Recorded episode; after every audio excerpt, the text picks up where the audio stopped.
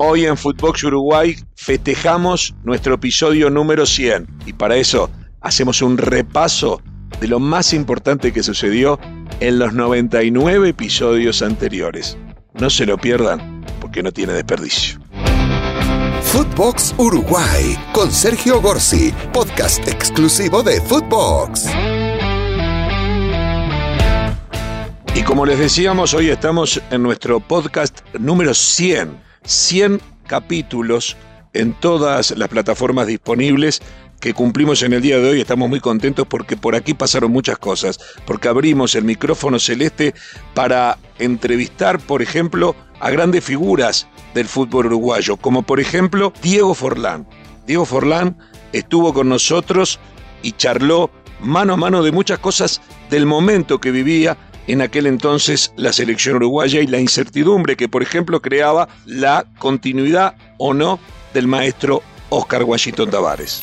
Mirá, eh, no porque uno tenga aprecio y, obviamente lo conozca bien, más del lado profesional, creo que con respecto a lo que pide todo el mundo, que obviamente que sea un cambio de entrenador, me parece que sería un error. También tuvimos un diálogo muy, muy jugoso con el Loco Abreu. El Loco Abreu ya a esta altura es parte del presente y de la historia del fútbol uruguayo, igual que Diego Forlán, que fue el mejor jugador de una Copa del Mundo. El Loco Abreu, con tantas cosas, entre otras con aquella picada en Sudáfrica, se metió para siempre en la historia de nuestro fútbol. Y con él charlamos y recordamos parte de su historia en el fútbol y charlamos también temas de actualidad. A ver, ¿vos viste en algún momento que a Beckenbauer le dieron descanso? ¿A Iniesta le dieron descanso? No. A Maradona le dieron descanso. A Messi, bueno, es, el, nuestro. O sea, a veces nos pasa que a veces nos cuesta a los uruguayos ponerlo en ese nivel, que es en el nivel que tiene que estar. El Neymar, el, el, Messi, eh, el James de Colombia, es el Suárez de Uruguay. Otro que estuvo con nosotros fue el Chino Recoba.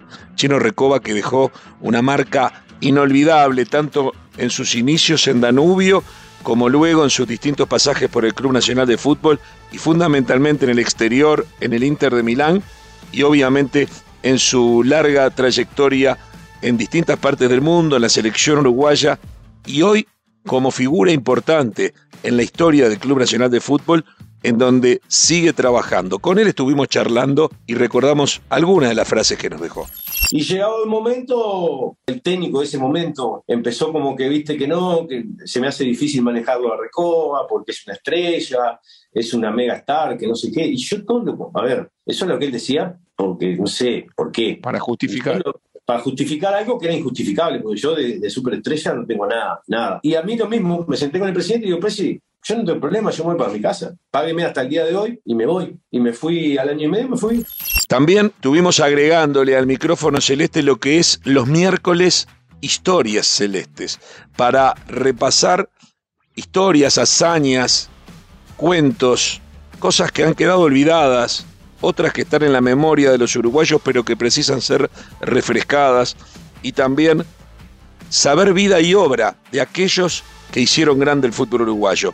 Por ejemplo, estuvimos hablando con el Pepe Urruzmendi, una gloria de nuestro fútbol, sobre quién fue Cascarilla Morales, su gran amigo y hermano que había fallecido unos días antes. Un amigo entrañable de la infancia, después la vida tenía otro propósito, él, se fue a Europa y eso, pero siempre, digo, pero fue un, jugamos en todos los cuadros de Fútbol juntos, jugamos en el Ejido, aquel cuadro que no perdió nunca, que era Ejido y La Paz, que lo hacía Tricosi, ¿te acuerdas? Jugamos en la ruta, en el, en la Roja Calacha, en el Cerrito, jugamos en todos los cuadros, en la Alegría. Bueno, y después la vida nos llevó por distintos lugares y coincidimos en Nacional y bueno, falleció un amigo de mi infancia entrañable. Otro que estuvo en nuestros recuerdos fue Ladislao Mazurkiewicz, que llegó a ser el mejor arquero del mundo, por finales de la década del 60 y principios de los años 70. Y allí rescatamos de nuestro archivo personal una entrevista que le habíamos realizado hace como 20 años y que con él habíamos justamente repasado su vida y obra. Pues bien, de aquel momento rescatamos, por ejemplo, esto. Y faltaba uno y me dijeron si no quería jugar de arquero. Y jugaba justo contra el equipo titular de quinta división. Entonces empezaron a tirar centro ahí, yo sabía los centros, como estaba acostumbrado en el básquet, y con seguridad, sin guantes, sin nada, como se tajaba antes. Y bueno, cobraron penal tiraron 10 penales y de 10 penales atajé 6. Entonces me dijeron que, que me querían contratar y yo decía que como arquero no y me fui para casa. Y bueno, y entre el patrón, mis hermanos, mi padre, los, dirigentes de, de Racing me convencieron y fui. No podía quedar fuera de estas historias celestes que continuarán, por supuesto, en el tiempo. Estamos apenas en el episodio número 100. Pedro Vigilio Rocha, que llegó a ser uno de los mejores jugadores del fútbol sudamericano, gloria de Peñarol, de San Pablo y de la selección uruguaya. Y sobre Pedro Rocha hablaron muchos protagonistas de su época, entre ellos Pablo Forlán.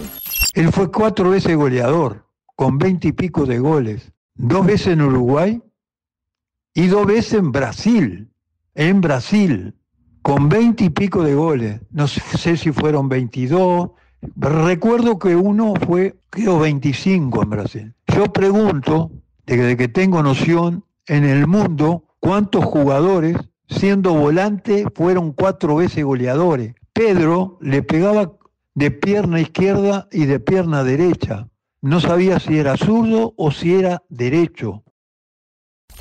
Tuvimos también el privilegio de tener un mano a mano muy pero muy jugoso con Roberto Matosas, un futbolista de los mejores de la historia del fútbol uruguayo que está radicado en México hace más de 40 años y que hoy se dedica al coach, como dice él, entrenador de mentes. Pero con él también charlamos y nos metimos a bucear en lo que fue su trayectoria en Peñarol, en River Argentino y en la selección uruguaya y también en el fútbol mexicano. Roberto Matosas pasó por Footbox Uruguay. No ganó Peñarol porque Amadeo Carrillo paró la, pelota con el pecho. Eso le iba a preguntar. Ganó porque eran mejores jugadores. Pero la parada con el pecho, ¿fue una sobrada o fue un recurso técnico? Fue un recurso técnico, como lo puede hacer cualquiera.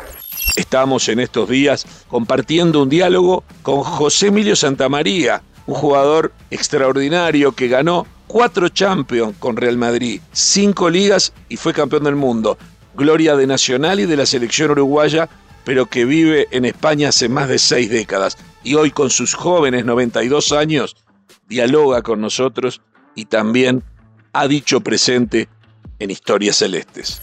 Y usted juega el Mundial del 54. Sí, sí, ahí tuvimos la fatalidad porque te podíamos haber llegado más lejos de jugar un día bajo una lluvia torrencial todo el partido y teniendo el tercer gol a favor nuestro se paró la pelota en la raya de gol que le dio tiempo al defensa izquierdo o al ja izquierdo a venir y darle un punterazo y sacarla. Tuvimos que ir a la prórroga, en la prórroga nos ganaron.